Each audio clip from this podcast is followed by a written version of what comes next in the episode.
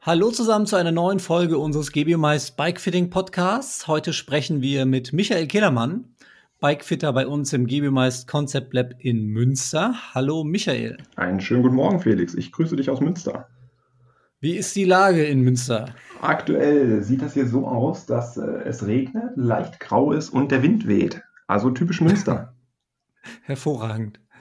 Äh, dann wissen wir jetzt alles, was wir wissen müssen zum Einstieg in unser Gespräch. Ähm, wir haben heute ein ganz interessantes Thema, denn ihr hattet äh, vor kurzem einen sehr interessanten Gast bei euch im Gebemeist Concept Lab in Münster.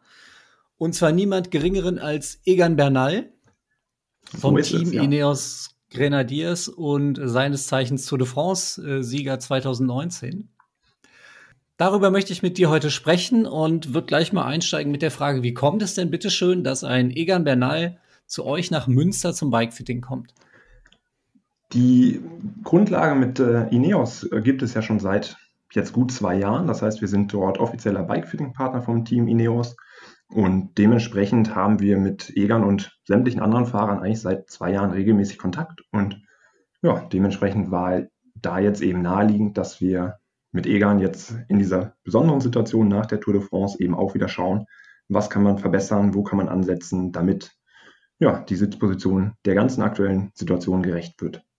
Mhm. Also ihr seid mit, mit Gebemeist, also der, der Gebemeist Concept Lab Mutter im Prinzip auch Bikefitting-Partner von World Tour Profiteams wie Ineos Grenadiers oder Mitchelton Scott zum Beispiel auch. Genau, und äh, solche Zusammenarbeiten laufen meistens über mehrere Jahre. Das heißt, dort gibt es immer irgendwann einen Startschuss und dann wird das Ganze eigentlich in Projekte eingeteilt, sodass man mit verschiedenen Fahrergruppen an verschiedenen Details arbeitet und ja, das dann nach Bedarf, nach Zeit und ja, nach eben auch Problemen in den Teams dann steuert und guckt, was, was ist an Bedarf da und wie kann man das Ganze abdecken.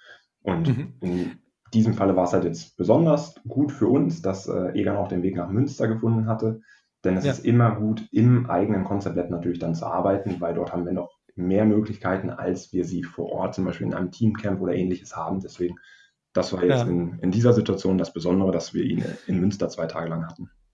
Aber wie muss ich mir das denn vorstellen? Ich meine, so ein Egan Bernal, der wird ja nicht einfach bei euch äh, durch die Tür spazieren und fragen, ob ihr gerade mal Zeit habt, oder? So ist es dann tatsächlich nicht. Ähm, wäre auch mal witzig, aber es bedarf dann doch ein wenig mehr Vorbereitung in solchen Fällen. Das heißt, dort ja, gibt es verschiedene Partner oder verschiedene Positionen in solch einem Team die sich dann um Materialfragen, um Logistik kümmern, dass ein Mechaniker vor Ort ist, etc. Das heißt, mhm. solche Projekte werden dann ja, im Vorlauf halt geplant, vom Team kommuniziert und organisiert und dann im besten Falle eben reibungslos umgesetzt. Und das hat in, in diesem Fall wirklich super geklappt. Wir waren mhm. diese zwei Tage über mit eben zwei Bikefittern von uns plus letztendlich äh, ja, drei Betreuer in Form von ähm, Mechaniker, Performance Director und eben Egan dann vor Ort und konnten da dann sehr, sehr sauber und gut arbeiten. Mhm. Wie ist das denn? Ihr habt jetzt ja schon ein paar Mal direkt mit, mit ihm gearbeitet, äh, als Tour de France-Sieger, als Superstar des Radsports. Wie ist so ein Egan Bernal als Mensch? Ein, äh, ja, also das Spannende ist ja in diesem Falle auch wieder, wie auch ja in häufigen äh, Berichten betont wird, er ist noch sehr, sehr jung. Und ähm, trotzdem haben wir von Anfang an eigentlich bei ihm festgestellt, dass er von dem ganzen Thema Bikefitting und sowas sehr, sehr überzeugt ist. Das heißt, es ist für ihn ein, ein wichtiger Bestandteil in dem Gesamtkonstrukt, was ja bei denen auf diesem Niveau sehr, sehr umfangreich ist, aus diesen verschiedensten Teildisziplinen, die sich, die sich um diese Fahrer kümmern, war es für ihn trotzdem immer ein ganz prominenter und wichtiger Bestandteil und er ist der ganzen Geschichte eigentlich offen gegenüber und tatsächlich ja, sehr weit sozusagen mit den Rückfragen, die er stellt, äh, den, den, des Hinterfragens auch von, von Dingen. Und das macht das Arbeiten mit ihm eigentlich ja, spannend, fordernd natürlich auch. Das ist aber eigentlich auf diesem Level immer der Fall, dass natürlich da Kleinigkeiten hinterfragt, bearbeitet, diskutiert werden müssen. Ähm, und ja, das macht das Arbeiten mit ihm, wie gesagt, eigentlich spannend und trotzdem auf angenehme Art und Weise. Mhm. Also jetzt hast du eigentlich ja schon die Frage beantwortet, wie, wie eigentlich die Arbeit mit ihm ist. Und ähm, gerade auch, ob sich äh, das Bikefitting mit so einem Tour de France-Sieger, ob er, ob er das Thema anders angeht als andere Sportler oder auch andere Profisportler. Ähm, merkt man da Unterschiede, dass er da akribischer ist als, weiß ich nicht, jemand, der vielleicht zwar auch Profisportler ist, aber nicht die Tour de France fährt oder eher als, als Helfer und nicht ganz vorne mitfährt? dass es auch so ein Punkt ist, um, um ganz nach vorne zu kommen? Hm, spannende Frage. Ich würde sagen, es ist tatsächlich eher menschabhängig als leistungsabhängig, wie man mit diesem Thema umgeht und was man sich aus diesem Thema erhofft und ähm, ja, dementsprechend auch vielleicht, wie akribisch man damit arbeitet. Also wir haben sowohl Fahrer auf normalem Niveau kennengelernt, die da sehr, sehr erpicht und hinterher sind, ähm, als auch andersrum Fahrer auf hohem Level, die diesem Teilbereich nicht so viel Bedeutung zuschreiben. Also ich wir können es nicht pauschal beantworten. Ich würde sagen, es ist tatsächlich menschabhängig anstatt leistungsabhängig. Und mhm, was man vielleicht auch, ein bisschen drauf. Was man auch, noch reinschmeißen kann in diese Diskussion, ist natürlich auch, wie gut ist das Team organisiert? Wie viel ähm, Wert liegt, legt ein Team darauf, dass egal in welcher Leistungskategorie ein Fahrer in solch, solch einem Team ist, trotzdem in dem mhm. Bereich Bikefitting eben gut versorgt wird, einen vernünftigen Partner an der Hand hat und ähm, da entsprechend eben dann auch von Teamseite aus gesteuert wird, wie viel Bedeutung einem Thema Bikefitting zugewandt wird oder auch nicht. Und da sehen wir auch wieder eure, über die Teams große Unterschiede.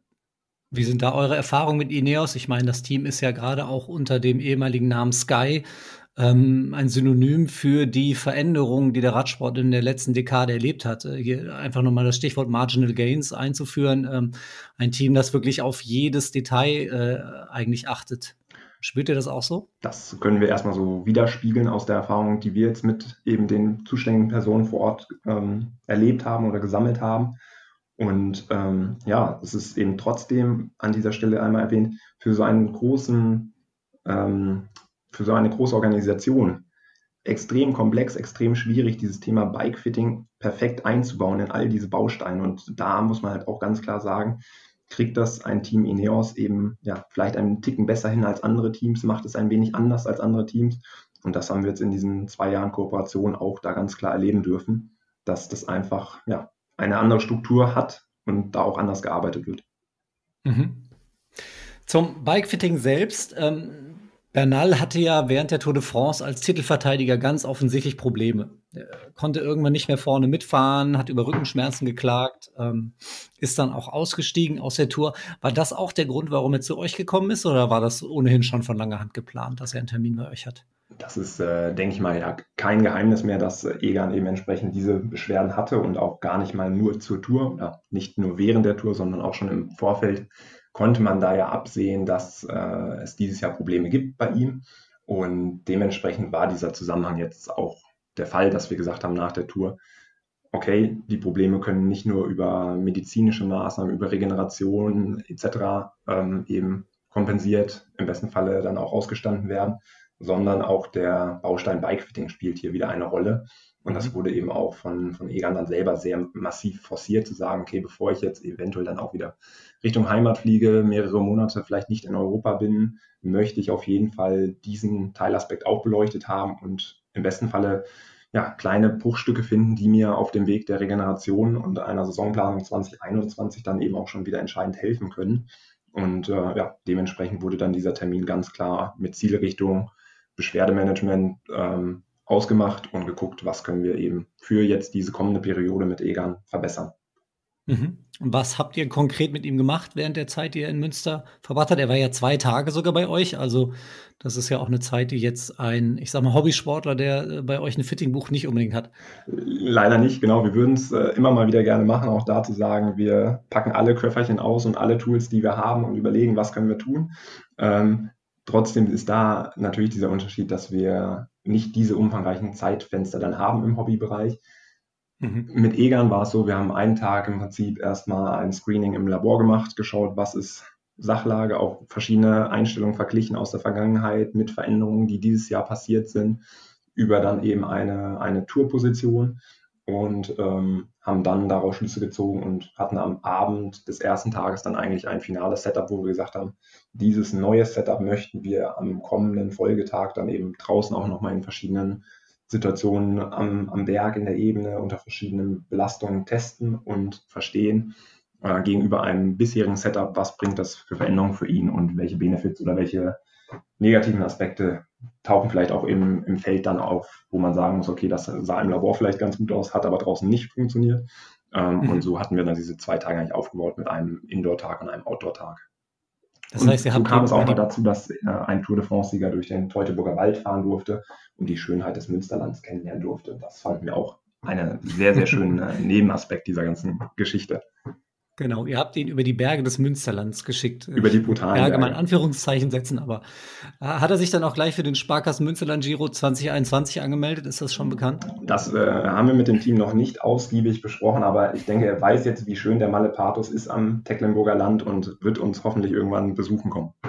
Hm. Die wichtigste Frage ist aber natürlich jetzt, habt ihr eine Ursache gefunden für seine Probleme? Die Ursachensuche, ja, die Ursachensuche ist natürlich in äh, einem Level von, von dieser äh, Größe immer sehr, sehr schwierig. Ich denke, ähm, hier haben wir halt eine schöne Brücke auch zwischen Profi- und Amateur-Hobby-Bereich, weil in, in Egans Fall muss man ganz klar sagen, ähm, der ist natürlich, brauchen wir nicht drum herum reden, auf extrem hohem Niveau schon immer jetzt unterwegs gewesen, die letzten zwei, ja, drei Jahre. Ähm, trotzdem ist es natürlich so, der wird vielleicht jedes Jahr trotzdem noch von den Beinen her, von der ähm, physischen Stärke noch stärker. Und dann kann es natürlich immer dazu führen, dass so ein System im Bereich ähm, Rumpfmuskulatur, Kräftigung etc. vielleicht nicht so hinterherkommt, wie ein, äh, ein Egan eben von den Beinen dann im, imstande ist zu leisten.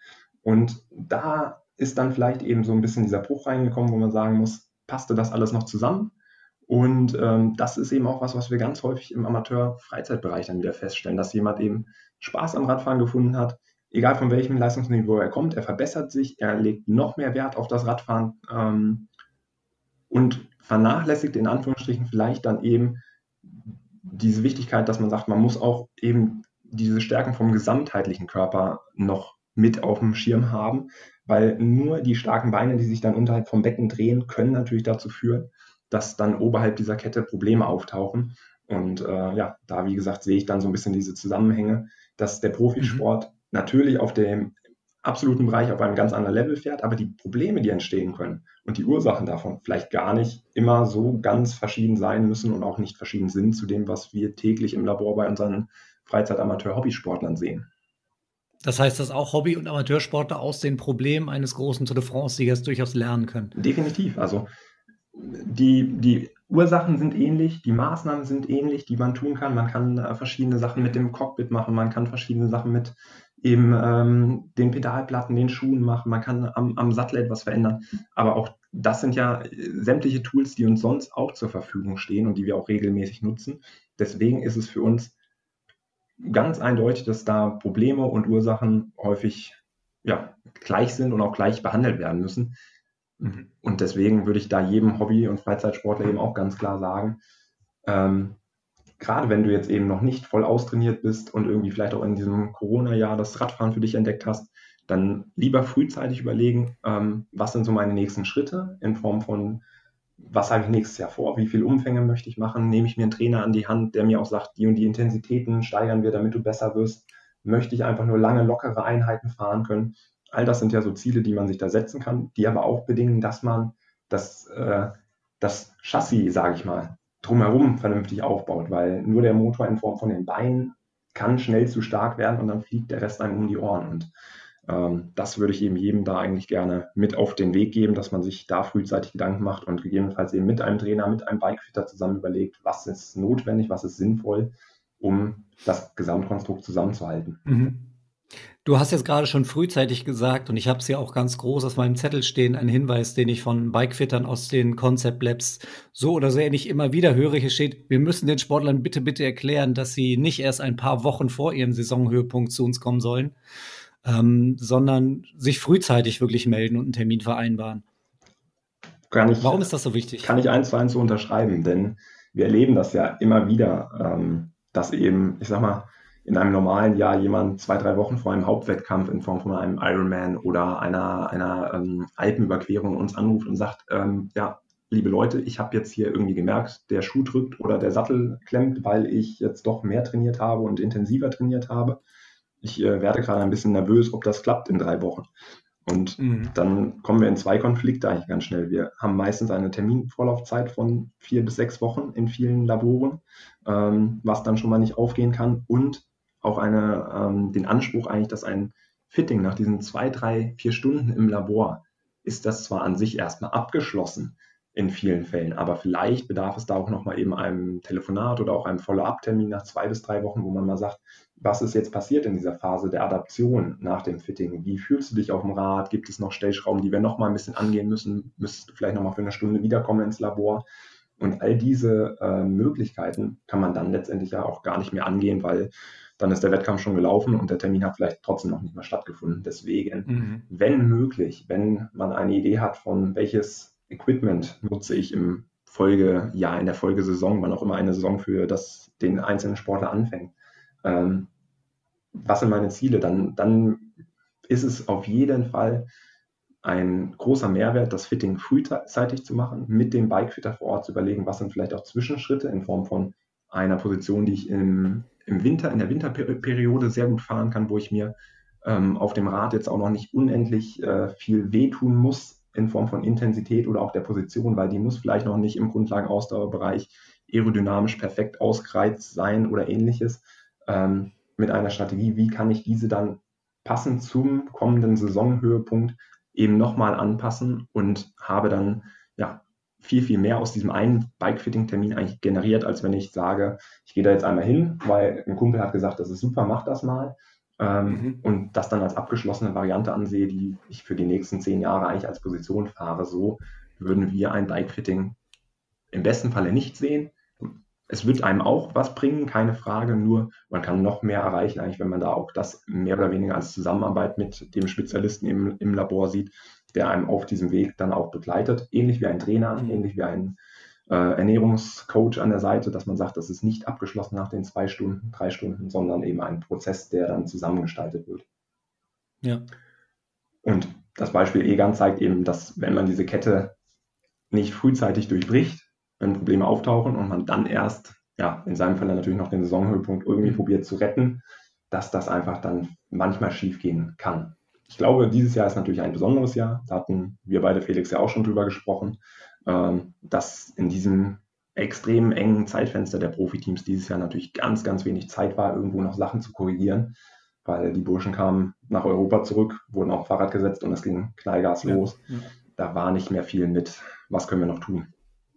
Das heißt, genau das Problem, das ihr oft mit Hobbysportlern habt, hattet ihr dann diese Saison mit den Profis. Genau so ist es. Die sind eigentlich von mhm. Rundfahrt zu Rundfahrt noch getingelt. Ähm, und dann kam die Tour. Und ja, da passiert ja drumherum einiges dann auch noch, was nichts mit, nicht direkt was mit Bikefitting eben zu tun hat. Deswegen, da gab es eigentlich von Anfang an wenig Hoffnung, wenig Chance, da noch, noch schnell eingreifen zu können und zu sagen, wir können die mhm. Kuh vom Eis kriegen, dass das dieses Jahr auch noch klappt. Das heißt also für den Hobbysportler und Amateursportler zusammengefasst nochmal, wenn ich nicht einfach nur einmal gucken will, okay, wie sitze ich auf dem Rad und stelle mir das einmal ein, sondern die Idee habe, mich langfristig äh, verbessern zu wollen, dann ist das Bikefitting nicht eine einmalige Angelegenheit, sondern wirklich ein Prozess, der, der auch über Jahre geht. Ne? Genau, und so, so erleben wir das auch bei vielen Kunden in den Laboren, die wir jetzt eben seit ja, über zehn Jahren betreuen. Ähm, ganz typische Beispiele sind da eben, ich äh, kaufe mir einen neuen Schuh, ich bin mir unsicher, wie stelle ich da die Pedalplatten ein, passt das wieder von der Bauhöhe des Schuhs etc. zu meiner alten Sitzhöhe über ähm, auch ganz klassisch, ich möchte ein neues Fahrrad vielleicht nach zwei, drei, vier, fünf Jahren kaufen. Ähm, ja. Auch da können wir eben dann mit dem Sportler zusammen einfach direkt am Anfang schauen in einer Bike-Beratung, was hast du vor, was sind deine äh, Schlüsselprobleme oder Schlüsselbedingungen auch an so einem Fahrrad ähm, und da eigentlich schon vor dem Bike-Fitting selber eingreifen und sagen, um am Ende eine perfekte Position für dich zu erarbeiten, brauchen wir natürlich XY Rad. Und auch da haben wir dann eben schon diese Leistungsangebote in Form von Bike-Beratung, wo wir sagen können, wir nehmen dich von Anfang an da auf diese Reise mit und dann, wenn das Rad da ist, machen wir ein Bike-Fitting und überlegen, welche Folgeprozesse sind dann über die nächsten ein, zwei, drei Jahre, je nach Veränderung, eben notwendig, möglich, sinnvoll. Mhm. Ja, finde ich enorm wichtig, speziell wenn du bedenkst, dass ja auch schon äh, Unterschiede von einem halben Grad oder so in der Einstellung des Glieds oder ein paar Millimeter in der Sattelhöhe oder horizontalen Ausrichtung wirklich zu, zu Unterschieden und auch zu Problemen führen können. Ne?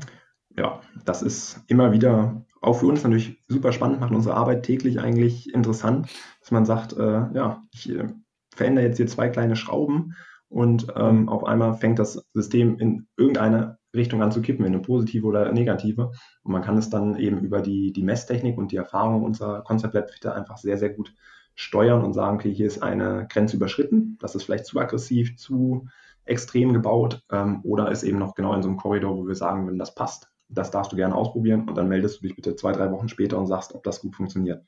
Weil am Ende ist auch für uns immer in dieser GBMS-Philosophie, sind die Daten Kern der Analyse, aber am Ende entscheidet immer noch der Mensch auf dem Rad, wie fühle ich mich, passt das alles gut zusammen? Und das ist eben dieses Zusammenarbeiten im, im Nachgang zu so einem Fitting, zu mhm. überlegen, was haben jetzt diese Datenanalyse, diese zwei, drei Stunden im Labor mit mir gemacht auf dem Rad und was ist dann ja, der logische nächste Schritt. Wie ist denn das für einen professionellen Bikefitter, wenn ihr mit äh, Rennradprofis zusammenarbeitet und ihr sagt, okay, wir haben jetzt, wir waren jetzt zwei Tage mit dir unterwegs oder waren mit im Trainingslager, wir haben jetzt eine unserer Meinung nach perfekte Position gefunden, es ist alles super eingestellt. Und dann kommt der Sportler vielleicht irgendwie ein paar Monate später wieder zu euch und ihr seht, ach guck mal, der hat ja hier ein bisschen rumgeschraubt, sitzt jetzt doch wieder einen halben Zentimeter höher oder tiefer oder weiter vorne oder weiter hinten. Oder passiert sowas? Und wenn ja, äh, macht einen das wahnsinnig oder? Das kommt drauf an, ob das äh, gewollt war oder nicht, diese Veränderung. Es gibt ja verschiedene Fallstricke in solchen Geschichten. Es kann sein, dass der Fahrer mit dem Bikefitter schon besprochen hat, dass man sagt, okay, wir stellen jetzt die Sitzhöhe heute auf äh, den Wert X ein wir wissen aber, dass zwei Millimeter höher oder tiefer genauso gut funktionieren könnten. Ähm, weil es ist nicht so, dass wir sagen dann auf dem Millimeter genau das ist die, diese Sitzhöhe, die du jetzt ewig fahren musst, sondern auch da kommt es ja durch Trainingsreize, muskuläre Anpassung, muskuläre Ermüdung auch im Laufe einer zum Beispiel zwei, drei Wochen Rundfahrt dazu, dass man sagt, äh, wir brauchen sogar ein gewisses äh, Fenster, einen gewissen Korridor in dieser Position, um damit zu spielen. Wenn sowas natürlich vorher irgendwie besprochen, analysiert und irgendwo ein Fahrplan gemacht wurde, dann ist es genau das, was wir möchten, dass der, der Sportler eben weiter auf seinen Körper hört und sagt, nee, ich fühle mich ab hier wieder zwei Millimeter tiefer deutlich besser auf dem Rad. Dann ist das der Effekt, den wir gewünscht haben mhm. und auch im Vorfeld eben ja schon in einer gewissen Weise hochrechnen konnten, dass dieser vielleicht eintritt. Wenn es aber natürlich in Profiteams äh, und Organisationen dazu kommt, dass einfach Mechaniker Daten falsch lesen, nicht lesen, Daten verloren gehen, etc., was auch nicht äh, ausgeschlossen sein mag. Und man eben dann den Sportler überrascht und man sagt, ja, warum ist denn dein Sattel eigentlich jetzt nach drei Monaten drei Millimeter oder fünf Millimeter tiefer und er weiß davon nichts, dann ist es natürlich nicht in unserem Interesse. Hm. Gibt es Sportler, die sowas direkt merken? Also ich würde es nicht merken, das weiß ich. Aber äh, so, so ein Egan Bernal oder Chris Froome oder sowas spüren die, wenn der Mechaniker irgendwie den Sattel zwei Millimeter so hochgestellt hat? Ja, die merken das sehr, sehr abrupt. Und da ist es eben auch jetzt dann tatsächlich in ganz, ganz vielen Fällen der Unterschied wieder zwischen dem seit Jahren austrainierten Profisportler, der vielleicht seine 25 bis 33, 34.000 Kilometer im Jahr trainiert, gegenüber dem Amateur-Freizeitbereich das Körpergefühl und die Sensitivität gegenüber Veränderung ist eine andere. Und ähm, daraus resultiert für uns halt auch immer ein, ein etwas Verlangen, oder der Prozess in diesen Geschichten verlangsamt sich dadurch sehr stark im Verhältnis zu dem Amateurbereich, weil man sehr sensibel vorgehen muss, um solche Anpassungen dann auch über eben einen gewissen Zeitraum zu realisieren. Weil da ist es tatsächlich so, wenn du im Bereich der Sitzhöhe sagst, wir sehen hier einen Kniewinkel, der passt nicht und wir wissen, es müsste ein Zentimeter hoch sein, höher sein, ähm, dann wird es so sein, dass wenn du das radikal innerhalb von einem, einer Sitzung sozusagen machst, wird es zu muskulären Problemen kommen, wenn derjenige danach normal Intensitäten weiter trainiert und Umfänge. Deswegen, da muss man dann so ein bisschen diese Grenze ziehen zwischen Amateur- und Sport, äh, Profisportbereich. Ähm, und selbst im Amateur-Freizeitbereich machen wir es ja so, dass wir sagen, wenn die ähm, Veränderungen zu groß sind oder größer sind als gewöhnlich, dass wir eben mit Adaptionsphasen ähm, arbeiten, die einfach diese Sprünge dann etwas verkleinern, um dem Körper Chance zu geben, sich da stückweise anzupassen. Mhm. Wir wollten ja ähm, in unserem Gespräch hier auch über, über Hobbysportler sprechen. Trotzdem muss ich äh, noch ein bisschen was über diese äh, Bernal-Situation dich fragen, weil mich das einfach so interessiert. Wie ist das? wenn du vom Fernseher sitzt oder live vor, vor Ort auch bist, je nachdem, und dann siehst du diese Situation, wie er da den Berg hochfährt und offensichtlich Probleme hat und abfällt und der Rücken tut weh und das Gesicht ist schmerzverzerrt. Äh, was geht da in dir selber vor?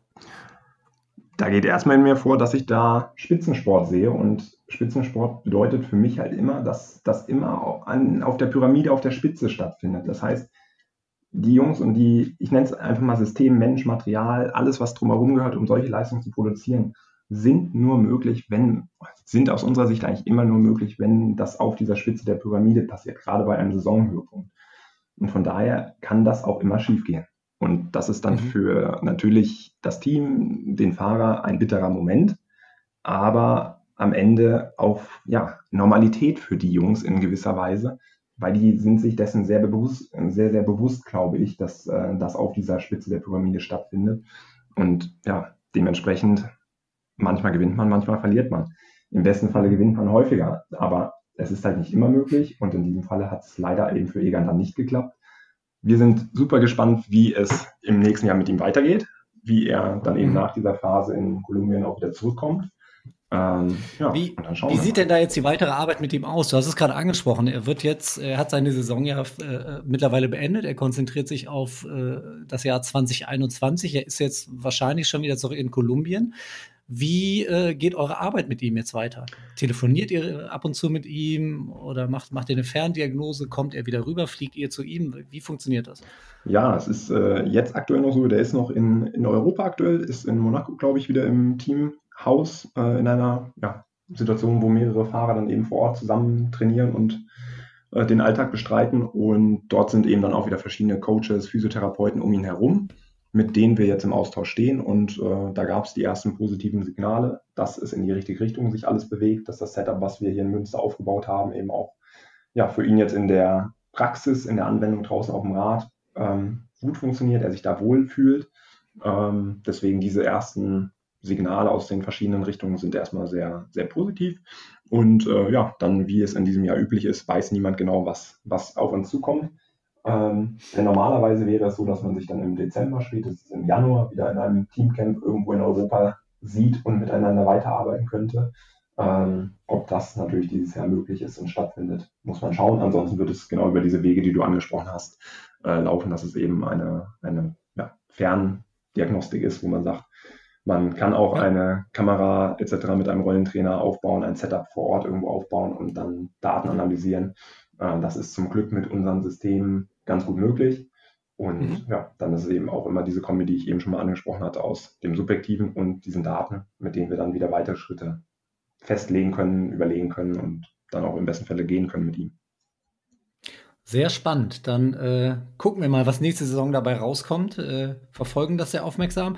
Ich würde gern ähm, noch mit einer positiven Geschichte äh, jetzt hier aus, aus dem Podcast rausgehen und aus unserer aktuellen Folge rausgehen, äh, die sich ums Team Ineos dreht, denn nachdem es bei der Tour de France jetzt äh, auch mit äh, Bernals Ausstieg nicht so großartig lief, ähm, haben wir jetzt aktuell ja den Giro d'Italia und da sieht es für das Team ja bombastisch aus. Sie holen einen ähm, Etappensieg nach dem anderen. Ich glaube, äh, alleine Ghana hat schon drei Etappen gewonnen mittlerweile. Ähm, wie ist das für euch? Wie verfolgt ihr das? Das ist äh, ja, wie, wie auch eben schon mal angesprochen, ja dann diese schöne Seite des, des Sports, wenn man da ja, ab 4 Uhr im Büro vielleicht auch mal kurz den Live-Ticker oder einen Livestream anmacht und sieht, dass es da eben wieder gut klappt und die Jungs mit einem Lächeln unterwegs sind. Ähm, von daher, ja, das macht natürlich Spaß, macht uns auch stolz in, in keiner oder auf, auf jede Weise sozusagen. Ähm, da mhm. steckt viel Idee, viel Know-how aus, aus Münster eben auch mit drin oder auch aus den anderen Concept Labs ganz klar. Denn äh, solche Prozesse laufen bei uns immer über diese verschiedenen Gruppen, über das verschiedene Know-how, was wir in den verschiedenen Laboren eben auch haben. Äh, und dann macht das natürlich umso mehr Spaß zu sagen, da klappt was, da kommt was zusammen und da kommen dann am Ende auch diese Erfolge bei raus. Also das Auf und Ab des Radsports, das Auf und Ab im Leben und das Auf und Ab im Leben eines Bikefitters. So ist es. Hoch und runter. Okay. Michael, vielen Dank Sehr gerne. für deine Zeit und für das Gespräch.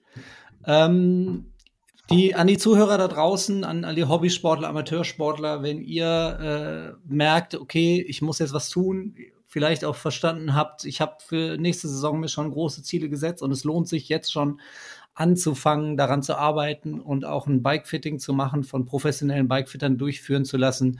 Meldet euch einfach, macht einen Termin in unseren äh, Concept Labs quer durch Deutschland. Am besten direkt über das Anmeldeformular unter concept-lab.gbmais.de. Und äh, ja, wir freuen uns auf euch und wünschen euch noch einen schönen Tag. Bis bald. Ciao. Alles Gute. Ciao.